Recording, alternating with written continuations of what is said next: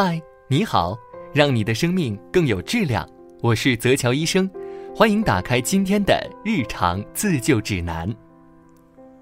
俗话说啊，气大伤身。我们都知道啊，生气会伤害我们的身体。我们暂且不说这个生气的长期危害了，可能就连一次生气的伤害，往往也是我们无法承受的。美国亚特兰大疾病控制中心研究发现呢，百分之九十的疾病都和情绪有关。长期生气啊，会造成身体出现高血压、冠心病、消化性溃疡、偏头痛、哮喘、大量脱发等疾病。负面情绪对人的影响真的不容小觑。那我们就来看看生气究竟是如何影响我们的身体的。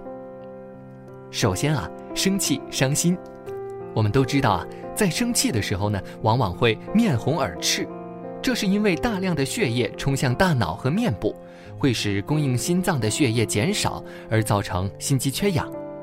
而我们的心脏呢，为了满足身体的需要，只好加速跳动，于是心跳就会变得不规律，这样的情况更为致命。我们都知道，生气伤肝，生气以后呢，其实最先伤的器官就是肝脏。如果经常生气啊，就会出现肝病，甚至是肝硬化。有研究显示呢，生气时肝脏比平时大一圈，而在中医看来，怒伤肝，生气会导致肝气郁结、肝胆不和。很多人生完气之后都会出现两肋疼痛和肝区疼痛的情况。生气还会伤胃，你生气时啊，胃也会生气，生气会引起交感神经兴奋，并直接作用在心脏和血管上。使胃肠中的血流量减少，蠕动减慢，食欲变差，严重时呢还会引发胃溃疡。生气啊，还可能会引发甲亢。生气会让内分泌系统紊乱，使甲状腺分泌的激素增加，久而久之就可能会引起甲亢。生气还会损害我们的免疫系统。生气为什么会损伤免疫系统呢？这是因为我们在生气的时候，大脑啊就会命令身体分泌一种皮质激素，这种激素呢在体内积累过多，就会阻碍免疫细胞的运作，让我们的身体抵抗力下降。所以生一次气，免疫系统就会罢工六小时的说法毫不夸张。生气啊，可能还会伤肺，很多人在生气时呢，肺部会产生疼痛感。这是因为人在情绪冲动的时候，呼吸就会变得急促，甚至会出现过度换气的现象。这时啊，肺泡就会不断的扩张，没有时间收缩，所以很多人肺部就会产生疼痛感。啊，肺要气炸了！这句话原来也不是随便说说的。生气啊，还会让皮肤长色斑。当人生气的时候，大量血液涌向脸部，这时血液中的氧气少，毒素增多。而毒素会刺激我们的脸部毛囊，引起毛囊周围程度不等的深部炎症，产生色斑等问题。所以啊，爱美的你千万不要生气哦，生气就不漂亮了。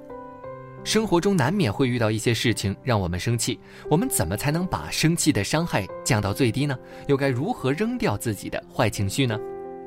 生气的时候啊，千万不要运动。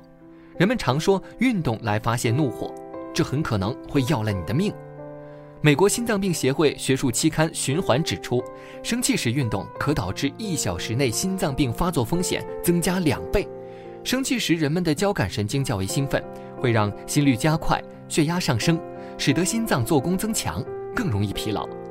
而在生气时去运动，无疑是雪上加霜，这会造成心脏耗氧量的增加，导致心肌缺血、缺氧，增加心脏负担，心脏病发作风险自然就会增高。生气时千万不要吃饭，容易导致消化不良。人们常说气的胃疼，这并不是空穴来风。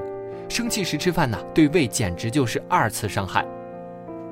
可是我们如何才能拥有好的心情，避免生气呢？第一个方法，我们平时要经常微笑，保持心态的平和。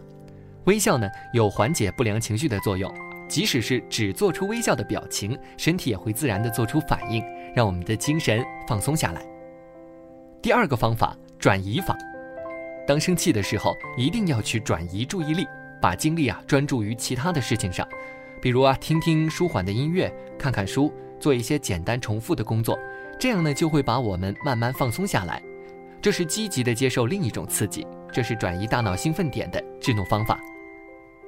第三个方法，平时要保持运动，运动可以有效改善神经系统的调节功能，培养稳定的情绪。经常运动能避免神经紧张，消除疲劳，让头脑保持清醒，并且呢提升心理素质，有利于培养积极乐观的心态。第四个方法，注意饮食，平时多吃抗压食物，如糙米呀、燕麦呀、蔬菜等，含有维生素 B 一的食物。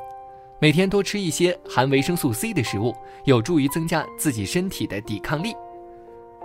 我们都知道啊，生气是拿别人的错误惩罚自己。